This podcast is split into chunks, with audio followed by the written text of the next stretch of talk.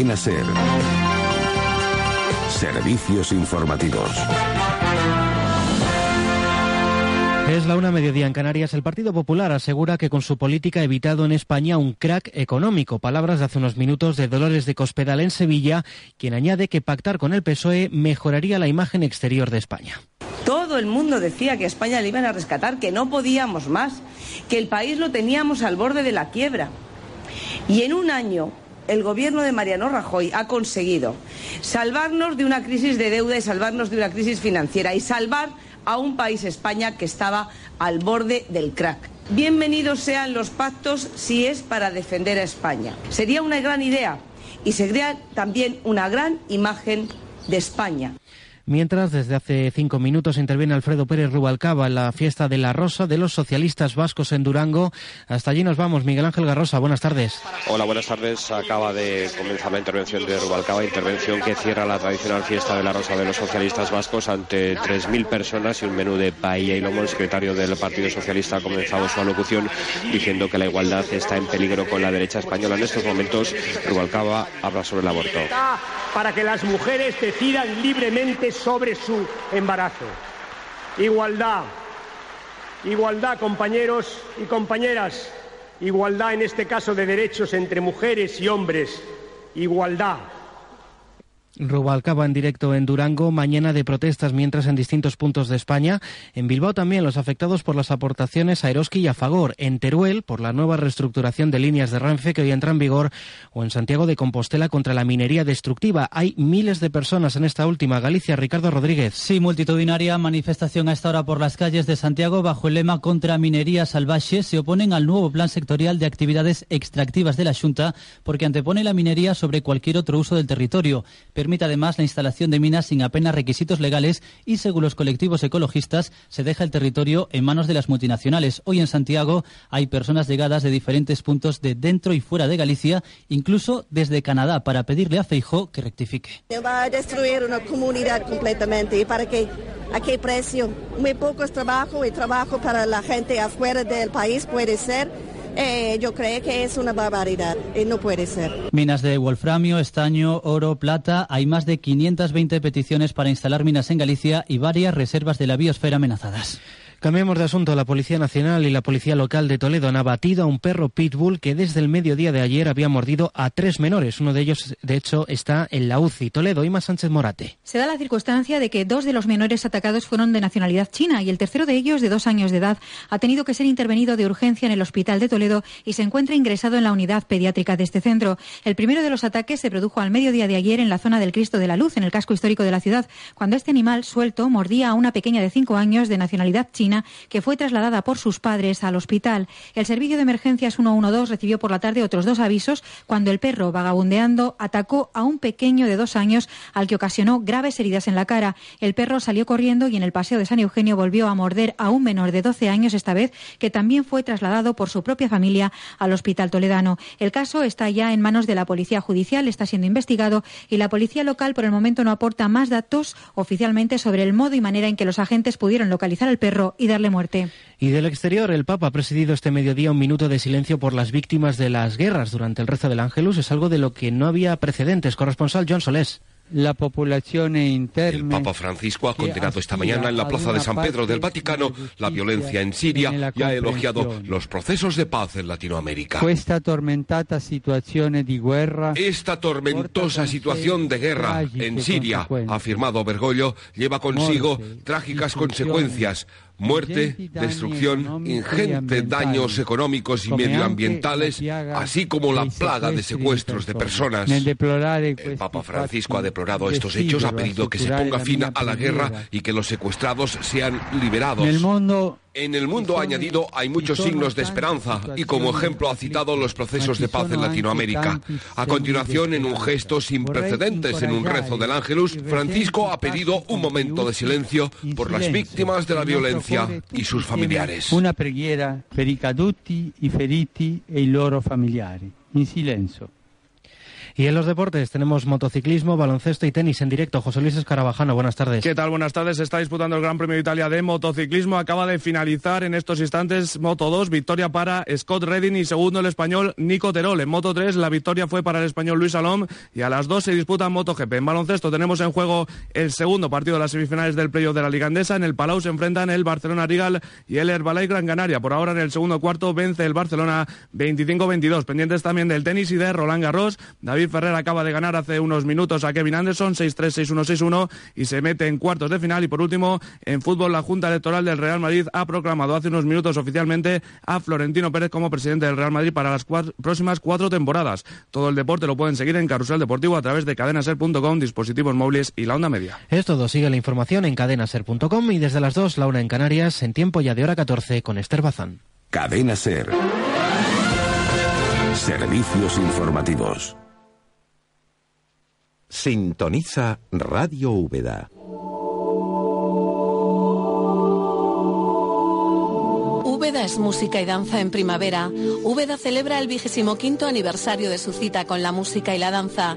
El Festival Internacional de Música y Danza Ciudad de Úbeda se asoma de nuevo a la ciudad patrimonio de la humanidad con el esplendor de sus conciertos y el baile, impregnando de color y cultura la primavera ubetense.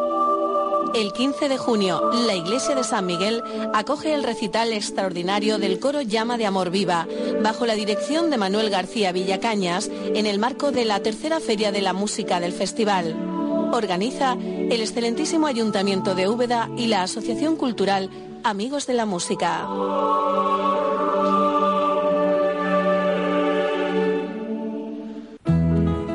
¿Quiere usted que su piscina y jardín se conviertan en un placer? Preste atención. Para que su piscina se convierta en un placer durante el verano, no improvise la limpieza y equipo de filtración de su piscina, y no menos importante el tratamiento correcto que su agua necesita, para que usted y los suyos se sientan seguros. Si no quiere ser un esclavo de su jardín, en Piscinas y Jardines encontrará el sistema de riego que mejor se adapte a su jardín, para que con el menor consumo de agua y tiempo usted lo disfrute plenamente. Descubra en Piscinas y Jardines las novedades más avanzadas para la instalación de su piscina o jardín.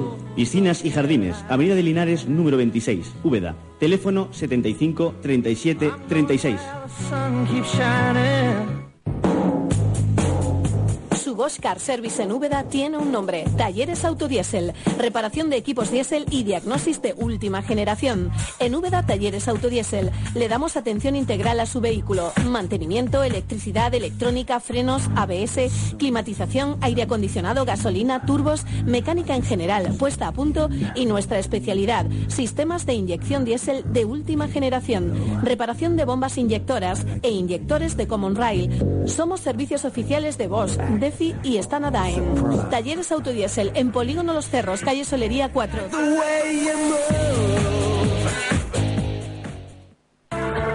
ICESUR, la mayor exposición de imagen, sonido, informática, instrumentos musicales clásicos y modernos. En ICESUR, el personal más especializado, el mejor servicio, las principales marcas del mercado. Pioneer, Bose, Yamaha, Denon, Sony, LG, Fender, Roland, Buffett, Selmer. Y ahora nueva apertura de imagen, sonido y electrodomésticos en Polígono Industrial Los Cerros. Y Cesur, tu tienda de confianza en Úbeda. Autoservicio Cati sigue creciendo y les recuerda que tienen en todos sus establecimientos el mayor surtido en primeras marcas y los mejores precios del mercado en productos de perfumería, droguería, artículos de limpieza, pintura y cloro para piscinas. Autoservicio Cati, compre más por menos. Y ahora 5% de descuento en la próxima compra para los clientes que hagan sus compras los sábados por la tarde en la calle Picasso. Gran buffet de mediodía en el Hotel RL Ciudad Úbeda. Domingo 2 de junio, Día del Corpus. Ven a disfrutar de nuestra variedad de ensaladas, carnes, pescados, mariscos, arroces, pastas y surtido de postres. Precio por persona, 25 euros, bebida incluida. Central de Pinturas, todo en pinturas, las marcas de mayor prestigio, línea industrial, decoración de interiores fachadas Le ofrecemos una gama extensa de coloridos donde podrá elegir entre más de 25.000 colores diferentes. Déjese aconsejar por profesionales. Como novedad le ofrecemos corcho natural proyectado y servicio a domicilio. Central de Pinturas visita nuestras instalaciones de Úbeda con más de 600 metros de superficie para ofrecerles un mejor servicio. Estamos en carretera de Vilche 61 frente al concesionario de Ford y también en Corredera 18 Droguería. No solo vendemos, asesoramos. Tras el éxito obtenido en las comuniones recientemente celebradas, el Hotel Rosaleda de Don Pedro quiere agradecerle a todos sus clientes el habernos elegido e informa que inicia la reserva de salones para el próximo año. Menús de alta calidad y personalizados para cada cliente, el mejor servicio, amplios salones que permiten la intimidad de cada evento con servicio de animación gratuito. Cuidamos todos los detalles para un día tan especial para usted y su familia. Pásese y hablemos o concierte una cita en el teléfono 953 79 61 11. Hotel Rosaleda de Don Pedro. Úbeda. 101.5 Radio Úbeda. En sintonía, en Radio Úbeda Cadena Ser, con Pablo Montés.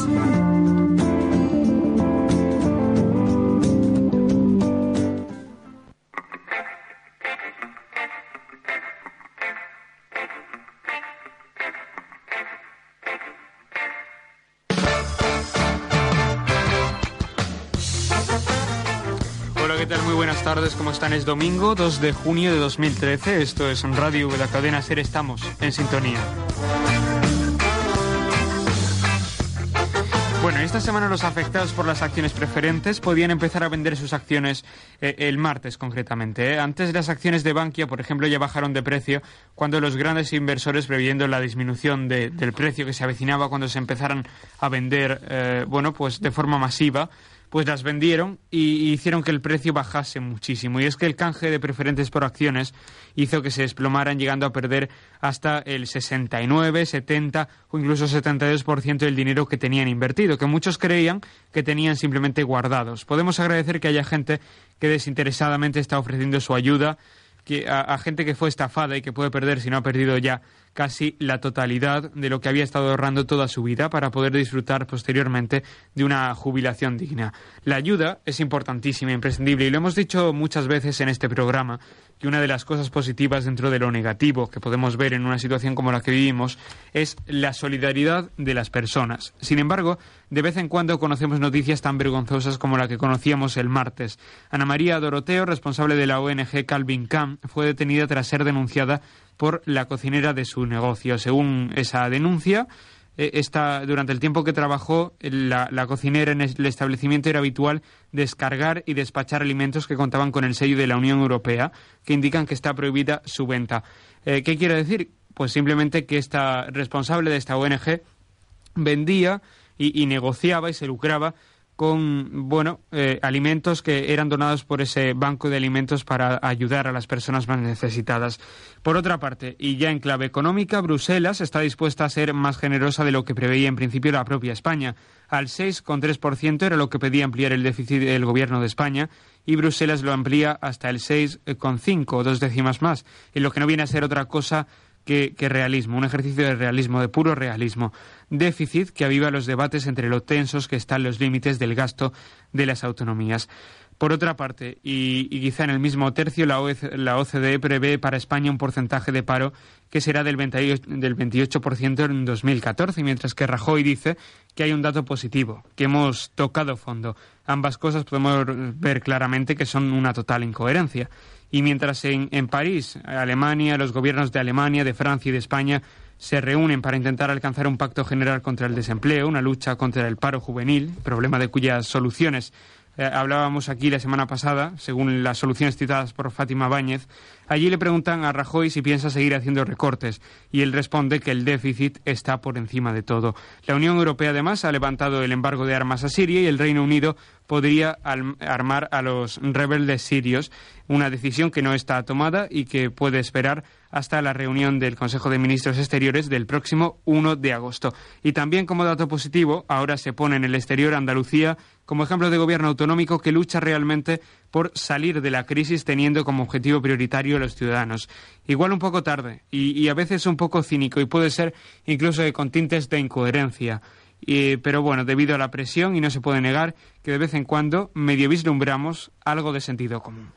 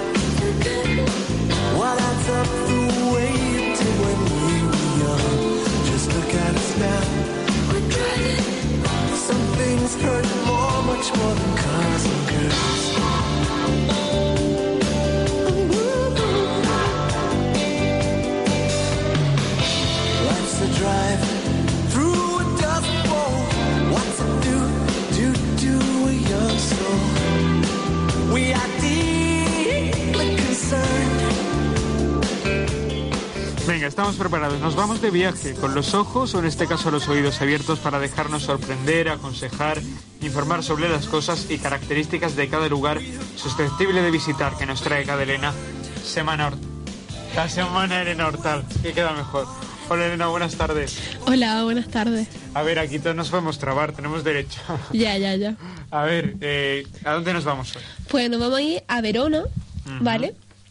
Que nos vamos a ir lejos porque Verona está en el norte de Italia, no está en España, ¿vale? Es una ciudad de unos 200.000 habitantes aproximadamente que está situada en el norte y es capital de la provincia del mismo nombre, una de las siete provincias de la región del Veneto. Eh, Verona destaca como una ciudad que es de deporte en el que el fútbol eh, hay dos equipos. Uno está en primera división y otro en segunda división. Eh, también fue declarada Patrimonio de la Humanidad por la UNESCO. ¿Vale? Vale. O sea, es un poco como Úbeda, ¿no? También. Sí. Vale. Lo que pasa es que fue declarada un poco antes que Úbeda, porque Úbeda fue declarada en el año 2003 y Verona fue declarada en el año 2000. De Verona yo creo que es eh, lo más famoso y lo más eh, sonado es la catedral, ¿no? Sí, la catedral de Verona, de la que ahora después hablaremos también. Y es una de las ciudades más atractivas e interesantes de toda Italia. Está cercana a los hogares de mayor interés turístico del norte de este país y también es un dinámico centro económico. Está rodeada de colinas y atrapada por un meandro del río Adigio, a unos 30 kilómetros al este del lago de Garda. Eh, y uno de los museos que más destaca es el de Castelvicchio. Eso era, es que yo no tenía la pronunciación tan excelente como para eh, atreverme a pronunciar el nombre. A ver, entonces, ¿a, qué museo nos vamos ahora? A Castelvicchio. Venga, pues. Pues es un museo, eh, un museo cívico, un conjunto mortificado construido en el año 1354 por Can Grande II, según un proyecto de Francesco Velivalica. Su destino original era residencia y castillo del guardia del Punte Escaliguero. El castillo consta de dos partes separadas mediante un pasadizo dominado por un torreón. El castillo acoge un museo dentro de arte. Es uno de los museos que más destacan porque esta ciudad tiene muchos museos, muchos palacios, muchas catedrales, muchas iglesias, tiene mucho de todo. Muchos monumentos en general. Sí. Y bueno, como tú habías, dicho anteriormente, eh, la Catedral de Verona, que es muy destacada, que después de que dos iglesias paleocristianas empleadas en el mismo lugar fueran destruidas por un terremoto, en el año 1117 fue construida en el presbítero en el estilo románico. Y la catedral se consagró el 13 de septiembre de 1187. Es muy estudiada ¿eh? por el estilo y por la talla y por la construcción y demás, porque eh, como elemento arquitectónico tiene mucho mucho que estudiar y, en historia del arte yo sé que, se da y además que se estudia en profundidad. Sí, es una de las más importantes porque es una nave gótica y posteriormente se construyó un campanario clásico renacentista. Entonces al mezclar dos estilos también, pues quieras que no, se desarrolla mucho su arquitectura. También destaca la portada principal, que es de estilo románico, otro nuevo, y lombardo decorada con escultura y bajo relieve del maestro Nicolo. ¿Vale? Y eh, para finalizar, decir que es una ciudad militar y fortificada en varios periodos de su historia. Verona posee numerosas puertas de distintas épocas, llamadas portones, que también destacan mucho en toda la ciudad. Bueno, la verdad es que Verona no es de las eh, ciudades quizá que más se visiten, ¿no? Dentro de cuando alguien va a visitar a Italia, Verona sí que tiene cosas destacadas y que es una ciudad bonita y mucho menos de segunda clase. Pero uno habla más de, de, Roma, de Nápoles, de Florencia, de Sicilia, ¿verdad? Eh, sin embargo, no sé, no sé si has estado. No, no he estado. Lo que pasa que como Pero si has estado en Italia. No, no has estado en Italia? No. Lo que pasa que como me gusta mucho leer, pues me estaba leyendo hace poco un libro que todo el argumento se va a desarrollar en esta ciudad. Entonces, pues dije, ¿qué lugar voy a sacar esta semana? Digo, pues Verona. A mí eh, me has recordado a la serie esta que están echando en la 2 de, de Montalbano, de un detective y demás, que está inspirada allí en terreno italiano. Y digo, bueno, entre a eso y, a la pizza que nos vamos a comer ahora después, que también tiene mucho italiano. Hoy Verona en viajes. Gracias, Elena, hasta ahora. Hasta ahora.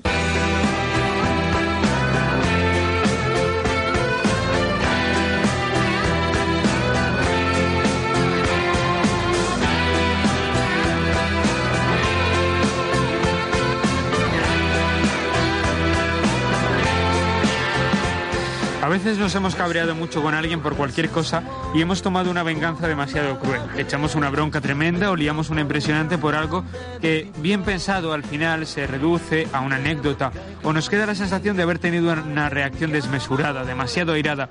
Es cuando decimos que nos hemos pasado tres pueblos. Y eso es lo que nos pregunta Juan Frenoy. ¿Cuándo nos hemos pasado tres pueblos? ¿Cuándo te has pasado tres pueblos? Juan Fran, buenas tardes. buenas tardes, no me suelo pasar nunca tres pueblos. Yo sí. Yo 18, de golpe.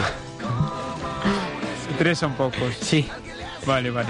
¿Y, tú, Pablo, cuándo te pasaste tres pueblos? No lo sé, me lo dijiste y, sé que me he pasado bastantes veces tres pueblos, no sé, echando alguna bronca o cabreándome a veces con quien no me tenía que cabrear sí, y, eso no ha y, de manera, bueno, pues bastante fuerte.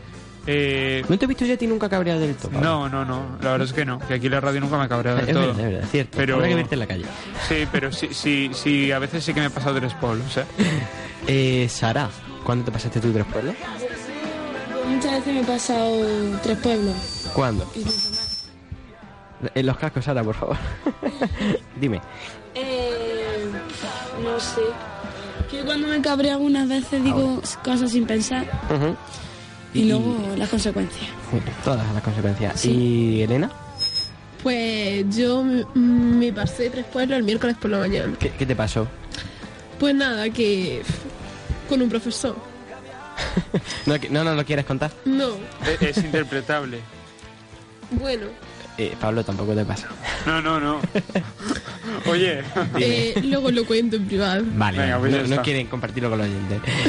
bueno, vamos a ver lo que dice... la interpretación que hay gente que piensa bien. Claro que sí. Vamos a ver lo que dice la gente en la calle, Pablo. Venga. La última vez que me pasé tres pueblos fue cuando mi madre me dijo, ¡qué poca vergüenza! Y yo le contesté, poca vergüenza tú, que mira cómo me educó. Cuando cogí el coche de mi padre, metí la marcha atrás, solté el embrague y el coche se puso a todo hostia, marcha atrás, yo no sabía qué hacer. Cuando, pues hace ya 15 años, sí, con la bicicleta me pasé de tres pueblos y no me di cuenta. Una vez le gasté una broma a mi madre, que creo que fue de muy mal gusto, que puse una tira de tesafín de toda la vida lo puse a la altura de la cara y cuando, en una puerta, ¿no? Entonces cuando ella entró se lo llevó con, con la cara, se le quedó pegado en la cara. Cuando le di su parte íntima a un amigo mío. Pues mira, yo me monté en un coche y fui para la carretera, entonces me pasé uno, después me No, yo en serio, en serio. Ah, bueno, pues me pasé tres pueblos cuando le dije una mentira piadosa a un amigo y resultó ser demasiado exagerada. Pues Pablo, está la opinión de la gente. Bueno, pues eh, la gente también se ha pasado tres pueblos. Sí, muchísimo. Y todo, aunque, aunque yo no me acuerde ni tú te acuerdes de lo peor, no, pero yo, no hemos pasado. Yo te digo que cuando llegue quizá luego a, casa, eh, me acuerdo ahora cuando esté yendo para allá, de las veces que me he pasado tres pueblos, ¿eh? porque no son pocas. No son pocas y además todos nos hemos pasado alguna vez. Hmm. Eh, lo mínimo reconocerlo. Y lo hemos reconocido aquí todos que de vez en cuando nos hemos pasado tres pueblos y a veces con quien no teníamos que pasarnos tres pueblos. Hay veces también que nos quedamos un pueblo, eh, que no llegamos al pueblo, que no llegamos al pueblo. ¿Por qué? ¿eh? Pues porque no, no, descargamos con quien tenemos que descargar. Ah, eso, y también es, posible. No, eso es pasarte tres pueblos porque lo has hecho con que no tenías que hacerlo y te has pasado con, el, con la persona. o sea que también, pero claro, también no sé si has visto que hay gente muy chistosa. Pasarse por defecto. Sí, la gente chistosa del reportaje también se ha pasado a tres pueblos porque cuando le cuando a esa cierta pregunta responden cuando iba con la bicicleta, por ejemplo, cuando iba con la bicicleta por la carretera y, me colé tres pueblos del mío. Ya. Pero bueno, eh, hay gente para todo. Esa, sí, sí. Eh, esa gente también se ha pasado a tres pueblos, Pablo. Sí. Luego cuando se escuche la radio, ah, que se califiquen ellos y que eh, opinen ellos. Bueno, oye, que dan su toque, que dan su toque. Que, sí, no, no, también, Gracias por contestar y que la respuesta así, vale y gusta y todo lo que sea. Desde luego. Sí. Bueno, pues vamos a dejarlo aquí. Venga, Juanfran, hasta ahora. En sintonía, en la cadena Ser con Pablo Montes.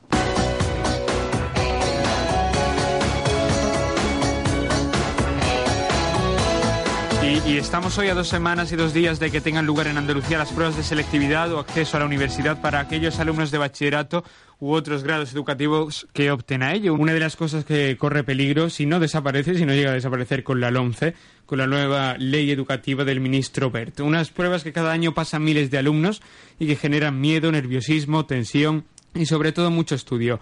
Hablamos de, con el, de esto con el coordinador de selectividad de la comarca más grande de, Jaén en esto de nivel educativo, esta de, de Úbeda. Se trata de Francisco Javier Muñoz. Hola, ¿qué tal? Buenas tardes. ¿Recuerda usted su selectividad? Eh, pues sí. ¿Cómo fue?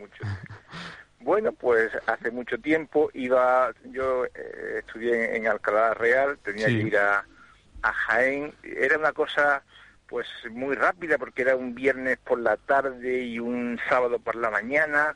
Teníamos que hacerlo allí en, en Jaén. Eh, para los de Alcalá era un desplazamiento, buscar dónde quedarnos para dormir porque no era fácil ir y venir.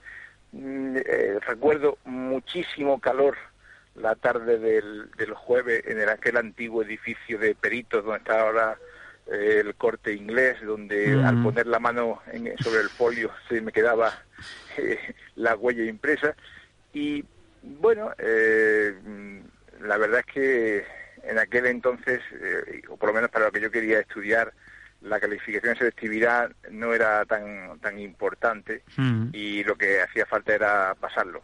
Recuerdo que me, la semana anterior o las dos semanas anteriores eh, me encerré bastante, cosa que no había hecho hasta, hasta entonces, y intentaba pues estudiármelo todo a ver qué tal. Yo mm. creo que ahora los alumnos van a, la selectividad con mucha más información, mm. conocen exámenes de años anteriores, eh, conocen porque sus profesores han recibido una serie de, de reuniones, e instrucciones, pues cómo son los tipos de exámenes, cómo son eh, bueno, eh, que la, existencia de distintas opciones a la hora de, las preguntas, que, donde mm. cada uno puede llegar y elegir entre varias posibilidades. Eh, de manera que yo creo que ahora la principal preocupación no es el, aprobar o no la selectividad. Sino el sacar nota o no. Efectivamente. Ahora ya como, bueno, lo normal es que en junio pues se supere el 90% y a veces pues casi si llega más cerca del 100 que del 90%.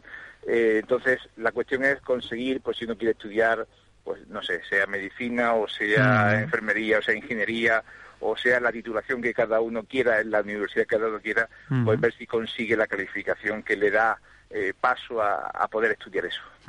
Hay muchos alumnos que critican esto de la selectividad porque bueno, puede ser una prueba un tanto injusta porque se trata de unos exámenes en los que por mucho que hayas estudiado durante el curso, pues pueden influir los nervios, puedes tener un mal día, pero bueno, en cualquier caso sí que, como ha dicho Francisco Javier, los alumnos están constantemente en contacto con pruebas de ese tipo, los profesores se les ha informado, o sea... Al, final un alumno tiene que pensar que él... es un examen más. Mm. Y que es un profesional del estudio y que desde prácticamente desde que nació, desde que tenía tres o cuatro años, está en una escuela y que está constantemente, pues eso, manejando libros, preparándose y, se ha examinado muchas veces. Y el examen de selectividad, pues sí, es un examen más especial porque evidentemente uno se examina de muchas materias en muy pocos días y porque luego se está jugando eh, una parte importante de lo que va a estudiar después. Es cierto que ya una parte importante también ya la lleva de, su instituto. El primero y el segundo bachillerato son muy importantes, es muy importante conseguir una buena calificación porque esa, esos son eh, una parte importante de, los puntos para luego eh, eh, pasar a, uno a una titulación o no. Francisco Javier, contémosle a los oyentes cómo computan estas notas de, que, obtengas en selectividad con la nota que, pueda tener uno, por ejemplo, en bachillerato. Bueno, en el bachillerato uno se juega seis puntos. Entonces, si alguien llega y consigue sacar un, un 10 de media, pues ha conseguido seis puntos y si consigue un 8 de media, pues tiene 4,8 puntos. A, eso hay que sumarle la nota que obtenga en unas materias eh, que son, digamos, obligadas. Eh, hay un comentario de texto de lengua española. Hay que elegir entre... Lengua eh, extranjera, ¿verdad? Bueno, en lengua extranjera sí se pone... O inglés o francés. Aunque mm. sí, también es posible otros idiomas, pero mm. la inmensa mayoría elige el inglés, un porcentaje pequeñito elige francés y luego otras lenguas, pues eh, cada vez, eh, bueno, eh, empiezan a surgir, pero es muy difícil encontrar gente que elija un alemán, un italiano, mm. o no sé, o, un portugués, ¿no? Lo normal es el inglés. Y luego está elegir entre comentario de texto histórico o filosófico. Mm. Eso es para todos los estudiantes. Y luego, cada estudiante, según el bachillerato que haya estudiado, las asignaturas que prefiere, elige una cuarta asignatura. Esas cuatro asignaturas van a darnos cuatro puntos que con los seis anteriores serían los diez que, digamos, eh, toda la vida eh, sería sobre lo que nos movemos. Lo que ha ocurrido en los últimos años es que es posible aumentar esa nota eligiendo eh, algunas asignaturas que para la titulación que queramos estudiar sea de interés. Entonces, para cada titulación existen unas asignaturas que pueden valer hasta dos puntos de manera que si un estudiante eh, a los 10, que ya puede juntar 6 por el bachillerato, 4 por esta fase general de la selectividad, pues consigue, por ejemplo, tener una nota buena. Imaginemos, por ejemplo, alguien que vaya a estudiar medicina, pues a lo mejor biología y química, que son cercanas a, esos estudios, pues le permiten aumentar hasta dos puntos cada una. De manera que luego eh, escuchamos hablar de que alguien eh, para entrar en esta titulación ha necesitado tener un 11 o un 12. Claro, eso es porque se pueden aumentar hasta dos puntos. Pero eso ya cada estudiante tendrá que elegir en función de lo que quiera estudiar, qué materias son las más cercanas y puede examinarse eh, de dos, de tres, de cuatro, de, de las que quiera. Y para cada titulación serán las dos mejores las que le, le sirvan. Entonces, hay ahí una, una cosa bastante, bastante importante, porque en dos materias uno se juega cuatro puntos. Y por eso sería muy interesante que cada estudiante se estudie bien eh, eh, para la universidad y para los estudios que vaya a hacer, qué materias están puntuadas con el máximo de dos puntos, qué materias tienen hasta el máximo de un punto y qué materias a lo mejor no valen nada para esos estudios. Claro, estar atentos a las ponderaciones ¿no? que nos van a hacer falta.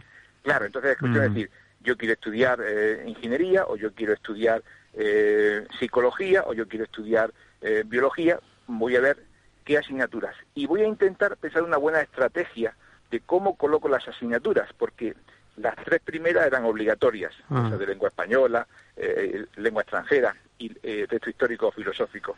La cuarta es algo que yo elijo y las siguientes para subir nota es algo que yo elijo. Y depende de cómo la coloque, porque eh, a lo mejor una materia colocada entre las cuatro primeras me vale un punto, pero colocada entre las dos segundas me puede valer dos puntos. Entonces, cada estudiante debe de llegar y debe de intentar estudiar bien qué es lo que quiere hacer y qué puntuación se consigue con una materia contra. En los centros, los profesores están eh, continuamente, y en esta época más, claro, orientando a los estudiantes acerca de qué deben de, hacer o no. Pero es importante que lo hagan, incluso los, mismos padres, pues que eh, miren lo que aparece en, en, el boletín de la Junta, o si vaya a estudiar en otra universidad fuera de Andalucía, pues también eh, que mire a ver eh, cómo están las puntuaciones y que en función de eso elijan la, la estrategia eh, más conveniente para poder acceder a los estudios. Simplemente cambiar una asignatura de la fase, digamos, general a la fase específica de subir nota puede hacer que uno mejore o que empeore la nota de manera, digamos, eh, que en muchos casos dará igual, pero que en otros casos sí que puede suponerle entrar o no. Claro. Eh, Francisco Javier, ¿quiénes sois los encargados de elaborar estas pruebas y cómo se eligen los contenidos que salen cada año?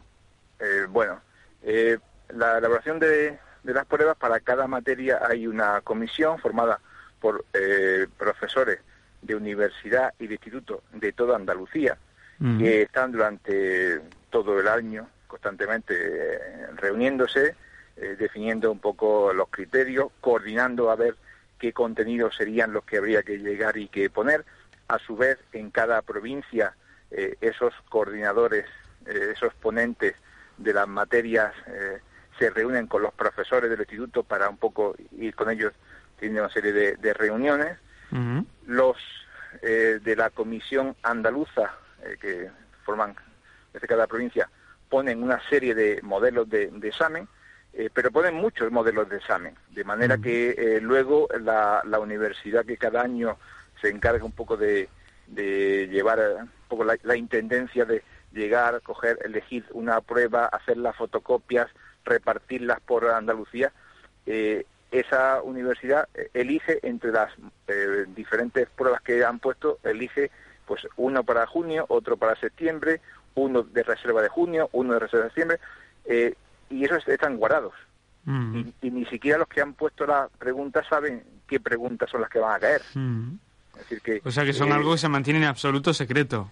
Claro, hay que intentar que sea en absoluto secreto que el mínimo número de personas puedan llegar a, conocer el, contenido porque es toda Andalucía y el, ante la mínima sospecha de que eh, alguna prueba haya podido... Hay reservas, eh, supongo. Claro, hay que mm. llegar y hay que anular el examen, hay que cambiar eh, las preguntas por otros modelos que, están también, digamos, guardados, pero el proceso es un proceso muy complejo y a la vez también es muy riguroso para que, bueno, pues es toda Andalucía la que a la misma hora se va a examinar con el mismo examen eh, y donde pues se intenta que todos los alumnos tengan exactamente las mismas posibilidades para poder llegar y acceder a los estudios que quieren. ¿Ha, habido alguna vez, se ha dado esto, de que haya alguna filtración, Franco Francisco, Francisco Javier?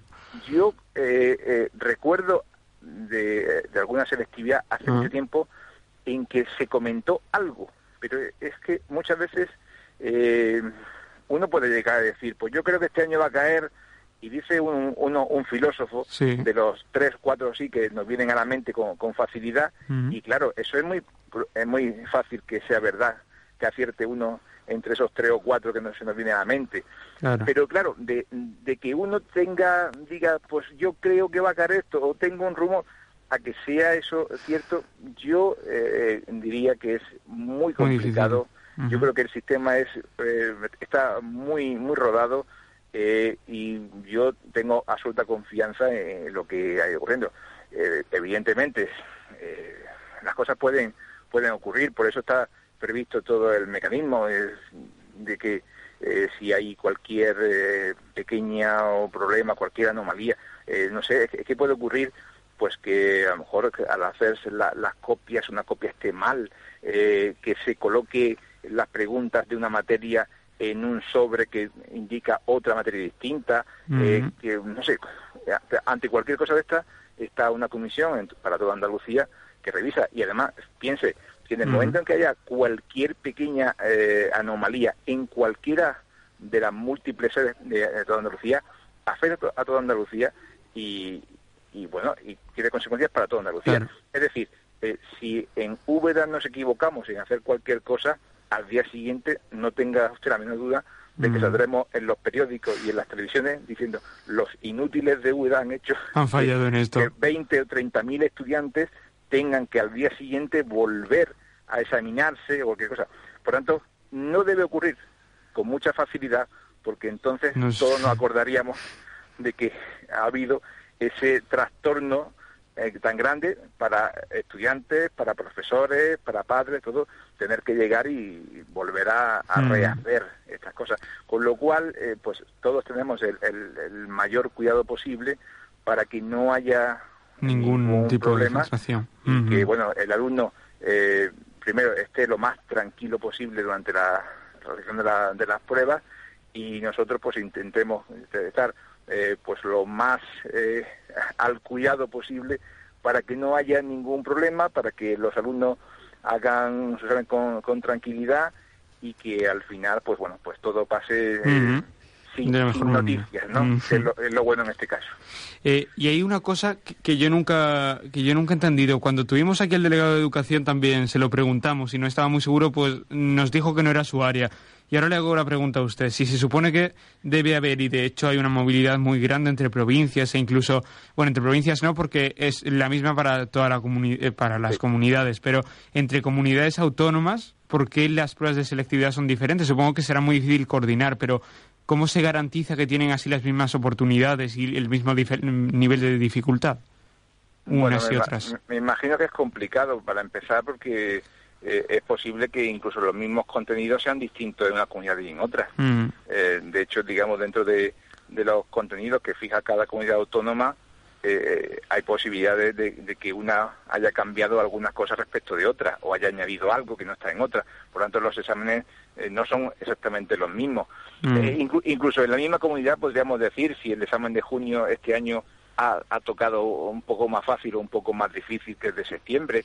Y todo sería un poco opinable. Se intenta hacer y de hecho luego en la práctica eh, una comunidad acepta la calificación que le ha puesto otra comunidad. De manera que si un alumno nuestro va, va a Madrid a estudiar, la nota que le hemos puesto aquí es, la nota que acepta Madrid. Y al revés, si un alumno de Madrid Viene aquí. estudiar aquí, es la nota que ellos tienen. Es decir, eh, en ese sentido hay total confianza entre unas comunidades y otras eh, de que, bueno, lo que se ha puesto, igual que ocurre con los colegios. Cada uno ha estudiado en un centro, en un instituto, en un colegio eh, diferente, pero, bueno, esos seis puntos se entiende que se ha hecho lo, en cada sitio con, con la mayor justicia posible. A eso, claro, se le añade esa, esa prueba común Mm. donde eh, puede representar actualmente hasta ocho puntos, por esos cuatro que hay de, de subida de la nota según los estudios que se vayan a producir, y entre todo, bueno, pues hay la confianza. Mm, pues no sé si a lo mejor deberíamos de eh, unificar más los contenidos, como parece ser que la nueva ley pretende, mm. o, o si por el contrario, en, algunas materias a lo mejor es bueno que cada uno tenga un poco de más eh, diferencia o que se centre más en aspectos más locales. No sé, a lo mejor las matemáticas podrían ser más comunes, por ejemplo, y a lo mejor a lo mejor la historia eh, o la geografía podría a lo mejor tener más incidencia en su, en su comunidad. ¿no? Bueno, eso es algo que irán haciendo y de momento lo que sí hay es total confianza entre unos y otros de que la nota que le pongamos a un alumno aquí guardar en otro lugar y al revés. Francisco Javier, ¿es fácil garantizar la imparcialidad a la hora de corregir un examen? no sé, por ejemplo, en un examen de, filosofía, en la comparación de la filosofía del autor en cuestión, no sé, Descartes, en Rawls, Kant, Platón, con la actualidad o en alguna valoración histórica, ¿puede influir la ideología o la mentalidad del corrector? Hombre, lo, que se intenta es que esas cosas no, no ocurran y, para eso primero la, la comisión llega y cuando pone las preguntas pone la puntuación de cada pregunta, pone en el examen eh, una serie de, de criterios o de anotaciones o dice pues eh, aquí tiene usted que hacer esto o aquello. Eh, después, cuando pasa la, la, prueba, se publican los criterios de corrección de manera más detallada, diciendo, pues, en este examen pues se valorará esto, se valorará aquello. Son criterios que conoce el, alumno que ha hecho el examen y que conocen, por supuesto, todos los profesores que van a corregir. Luego, los profesores cuando reciben el examen que van a, corregir, antes de empezar a corregir, mm. tienen ellos una reunión donde ellos intentan eh, que cualquier criterio que no haya quedado muy claro, eh, pues intentar unificarlo todos los que van a corregir. Y normalmente suelen coger unos cuantos exámenes y ponerse a, eh, corregirlo eh, entre los que están allí, de manera que, eh, bueno, pues se unifique lo, lo más posible la, la corrección. De, Y también luego se, se estudia las calificaciones medias, y la nota media que ha puesto cada corrector, al objeto de ver si a lo mejor un corrector pues está puntuando muy por encima o, muy, por, debajo que otros correctores, ¿no? Es decir, que eh, hay una serie de, controles intentando que eh, todos tengamos el, mismo criterio de, corrección, que todos hagamos la misma cosa y luego, pues por supuesto, el alumno tiene derecho a una segunda corrección o a una reclamación para llegar y que, bueno, pues que vaya otro profesor distinto al que corrigió y mire el examen, vuelva a corregirlo si así lo desea el, alumno y, y miren, a ver, incluso si la diferencia entre el primero y el segundo eh, fuese grande, eh, un tercero volvería a corregir. Es decir, que, bueno, pues eh, el proceso Es, tiene su, su complicación, pero eh, intenta de alguna manera que no haya, bueno, pues eso, pequeña, dejar cosas a la injusticia o a la suerte de que me ha tocado un corrector o me ha tocado otro y que este corrector pues le gusta eh, corregir de esta manera o aquella, o prefiere que se le conteste de manera, no sé, más breve o más explicada, o no intentar que todo el mundo pues tenga las mismas eh, mm. posibilidades y, y eh, nosotros somos muy conscientes de, ese hecho porque bueno pues, el, alumno se está jugando la, posibilidad de estudiar una titulación u otra y entonces es, importante que, que lo hagamos todo bien y que salga lo más justo posible. Nunca será como si fuese un análisis de sangre donde te dicen exactamente cómo estás de colesterol y cómo estás de azúcar sin, sin apenas margen de, error, pero bueno, intentamos que se parezca lo más posible. Mm, es interesantísimo lo que nos está contando Francisco Javier, coordinador eh, de selectividad de esta zona de, la comarca de Úbeda, de la más grande, eh, la más grande de Jaén. Pero nos quedan solo tres minutitos y tres preguntas que, que sí le querría hacer importantes antes de acabar. Eh, Francisco Javier, el alumno, y ya a raíz de lo que nos estaba contando, ¿puede ver su examen cuando reclame? Eh, ver su examen no sé si exactamente lo puede ver, eh, no lo sé porque, pero lo que sí puede es pedir una... una doble corrección, sí. Una doble corrección o puede reclamar. El, el alumno conserva las preguntas que, bueno, que le ha salido en el examen. Eh, él tendrá posiblemente alguna nota de lo que allí ha, respondido. Eh, el alumno conoce los criterios de corrección, el alumno conoce la, calificación final y eh, el que vea físicamente el, examen puede ser un poco complicado. Piense que, claro, son muchísimos. en, la, provincia de Jaén manejamos 20.000 exámenes. Mm y entonces el que físicamente lo pueda ver puede ser un poco complicado, pero no me haga mucho caso. Es decir, que mm. es posible que se arbitre algún método, no sé, de, o de físicamente que puede ser más complicado, pero a lo mejor de escaneado, fotocopiado. No lo sé muy bien si llega alguno a verlo. Tengo mis dudas ¿eh? por, la mm. complejidad que, puede suponer el, sistema. Mm. ¿Las pruebas eh, han aumentado de nivel, han disminuido o se han mantenido a lo largo de los años?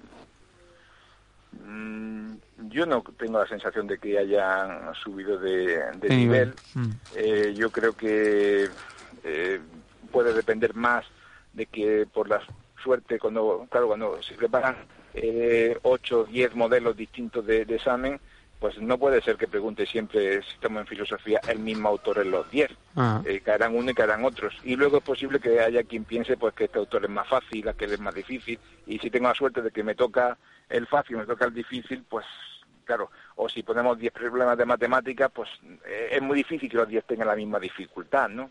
Es decir, yo creo que depende más de un examen a otro, que se intentan así, que sean todos iguales, y en cuanto al paso del tiempo, yo no creo que haya eh, dificultado la cosa. Y si nos vamos al resultado, pues parece que no. Si me apura, a lo mejor son un poco más fáciles eh, que, otros años, ¿eh? Porque, bueno, no sé si el año pasado aprobó el 97%, entiendo que no, no deben ser muy difíciles los exámenes, que deben estar bastante eh, adecuados al nivel que tiene un alumno que ha aprobado segundo bachillerato. Para la gente que nos escucha, que se va a someter a las pruebas, o, para sus padres, que seguro que, habrá bastantes escuchándonos ahora, ¿qué les podemos decir para que se tranquilicen o no? ¿O qué consejos les da el coordinador de selectividad para que hagan las pruebas lo mejor posible? Yo creo que lo hagan con la mayor profesionalidad. ¿Qué significa eso, a mi modo de ver? Pues que primero hay que estudiar mucho, pero hay que llegar eh, con el cuerpo entero. Es uno no puede llegar y no ir sin dormir, no puede ir sin comer, no. Uno tiene que llegar y estudiar bastante, pero eh, también tiene que dormir estos días, uno tiene que cuidar su, su cuerpo y tiene que comer adecuadamente. Eh, a mí me sorprende que un alumno llegue a su actividad el primer día de prueba y se nos marea a media mañana y le pregunta ¿qué pasa? Y dice, es que no he desayunado, es que no he dormido. Bueno, no puede ser. Uno no se imagina a un futbolista de estos que, llegue a jugar un partido importante sin haber dormido o sin haber comido y se nos marea allí en mitad del partido, ¿no? Pues un estudiante es profesional del estudio y debería de llegar y tener eh, muchas horas de dedicación al trabajo, al estudio, pero también a cuidarse. Su cuerpo tiene que estar perfectamente en forma para ese día. El, examen es algo importante, la inmensa mayoría lo va a aprobar, el año pasado creo que era sobre el 97%. Es importante llegar y conseguir una buena nota y para eso la estrategia en cuanto a qué asignatura y en qué posición colocar cada asignatura es importante. Ahí a lo mejor eh, el consejo que puedan darle profesores, incluso algunos padres que puedan eh, llegar a tener conocimiento acerca de, cómo es el sistema puede venir bien porque el alumno a lo mejor pues eh, está más en, estudiar y esto es un poco más de, estrategia de cómo eh, colocar las asignaturas en la mejor forma posible conociendo al alumno, sabiendo qué materias se pueden dar mejor y dar peor y que ahí en las pruebas pues intentaremos que también sea lo más tranquilo, lo más relajado posible para que el alumno dé de el máximo de, sí en cuanto a, a, los, su conocimiento y a la y hacer lo mejor posible la prueba. Pues de momento nos quedamos con esto. Más adelante eh, hablaremos con Francisco Javier de, las reválidas, de lo que opina de la nueva ley educativa, porque es algo que está plenamente candente y en debate ahora mismo en la actualidad. Eh, pero por ahora y hasta la selectividad nos vamos a quedar con estas palabras, con estos consejos y con estas indicaciones que la verdad seguramente y seguro que a muchos de los que nos están escuchando les van a venir muy muy bien. Francisco Javier Muñoz, muchísimas gracias y muy buenas tardes. Gracias a ustedes. Muy buenas tardes. Vamos a recordar, si os parece, las vías de comunicación a través de las cuales los oyentes se pueden poner en contacto con nosotros durante toda la semana. José Luis, ¿qué tal? No importa que llueva, si estoy cerca de ti. Na,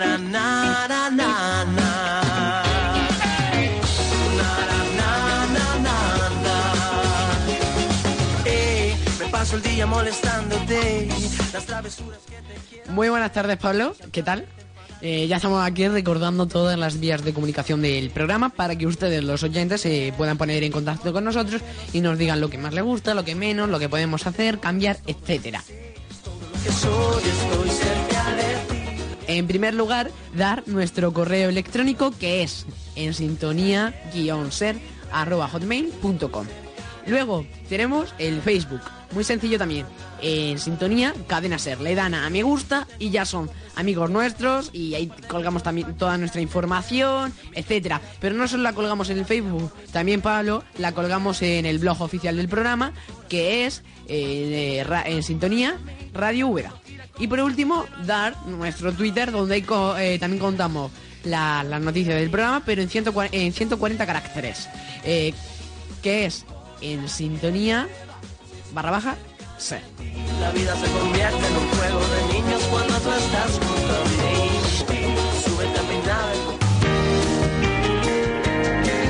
No hay tiempo para gazapos, pero antes de irnos sí que me gustaría recordar una cosa. El jueves pasado eh, fui a ver a, a, Francino, que estuvo, que hizo la ventana desde aquí, desde Jaén, y, la, verdad, el tipo fantástico, como siempre, un tío muy grande y que, bueno, hace sombra a quien sea y la verdad es que es un auténtico placer compartir cualquier minuto de, conversación con él, ¿eh?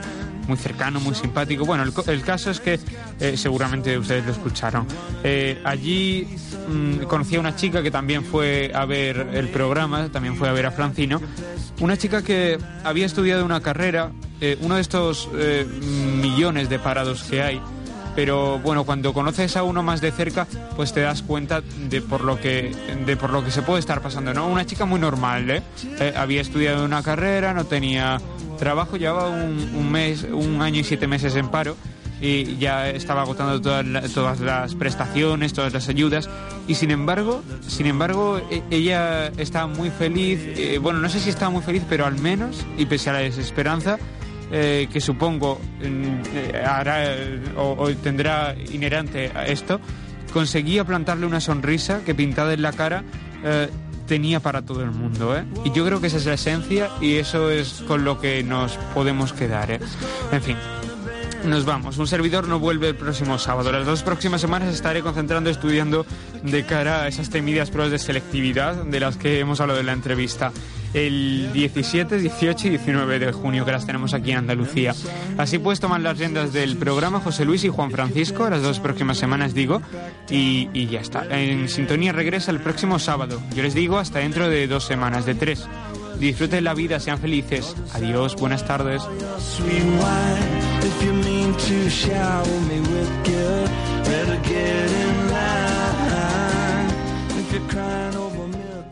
101.5 Radio Úbeda.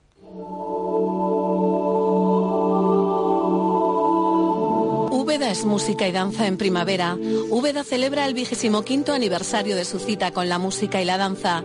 El Festival Internacional de Música y Danza Ciudad de Úbeda se asoma de nuevo a la ciudad patrimonio de la humanidad con el esplendor de sus conciertos y el baile, impregnando de color y cultura la primavera ubetense. El 15 de junio, la iglesia de San Miguel acoge el recital extraordinario del coro Llama de Amor Viva, bajo la dirección de Manuel García Villacañas, en el marco de la tercera Feria de la Música del Festival. Organiza el excelentísimo Ayuntamiento de Úbeda y la Asociación Cultural Amigos de la Música.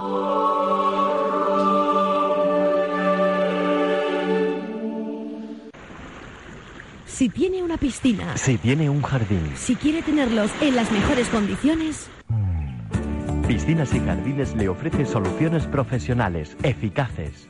Tenemos todo tipo de accesorios y productos para que su piscina esté azul, refrescante, transparente. Y para su jardín las herramientas, maquinaria de riego y semillas que usted necesita. En Piscinas y Jardines siempre tomamos la calidad por sistema a la hora de ofrecer los mejores productos y servicios. Piscinas y Jardines, Avenida de Linares 26, teléfono 953 75 37 36, Úbeda. Tan claro como el agua porque nuestros clientes merecen lo mejor.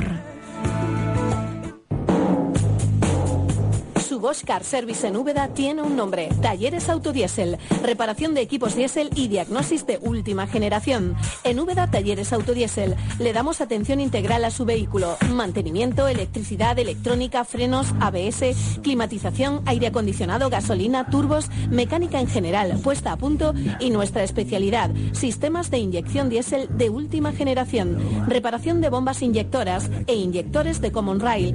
Somos servicios oficiales de Bosch, DEFI y Stannadain. Talleres Autodiesel en Polígono Los Cerros, calle Solería 4.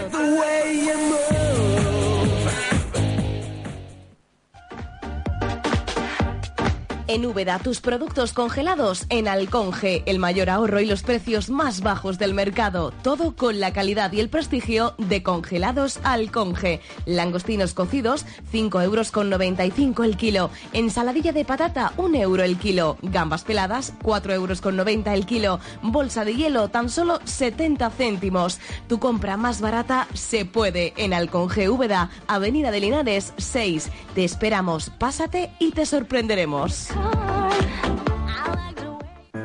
Inolvidable, adjetivo que suele ir precediendo a fin de semana en un parador. Porque en el Parador de Úbeda, inolvidable es mucho más que una palabra. Visita nuestro parador ubicado en la aristocrática y monumental ciudad de Úbeda y vive una experiencia única e irrepetible. Un antiguo palacio construido en el siglo XVI, plagado de leyendas e historia que te hará sentir dentro de un cuento del que tú serás protagonista. Siéntate en el comedor del parador, coge la carta y disfruta. Pidas lo que pidas, el éxito está asegurado. Por las tardes, disfruta de las meriendas del parador chocolate con migas, torrijas, mil hojas de crema, borrachuelos o nuestra merienda completa, un dulce placer. Para más información, úbeda.parador.es o llama al 953 7503 45. Paradores, hoteles desde 1928. Central de Pinturas, todo en pinturas, las marcas de mayor prestigio, línea industrial, decoración de interiores y fachadas. Le ofrecemos una gama extensa de coloridos donde podrá elegir entre más de 25.000 colores diferentes. Déjese aconsejar por profesionales. Como novedad le ofrecemos corcho natural proyectado y servicio a domicilio. Central de Pinturas visita nuestras instalaciones de Úbeda con más de 600 metros de superficie para ofrecerles un mejor servicio. Estamos en carretera de Vilche 61 frente al concesionario de Ford y también en Corredera 18 Droguería. No solo vendemos, asesoramos.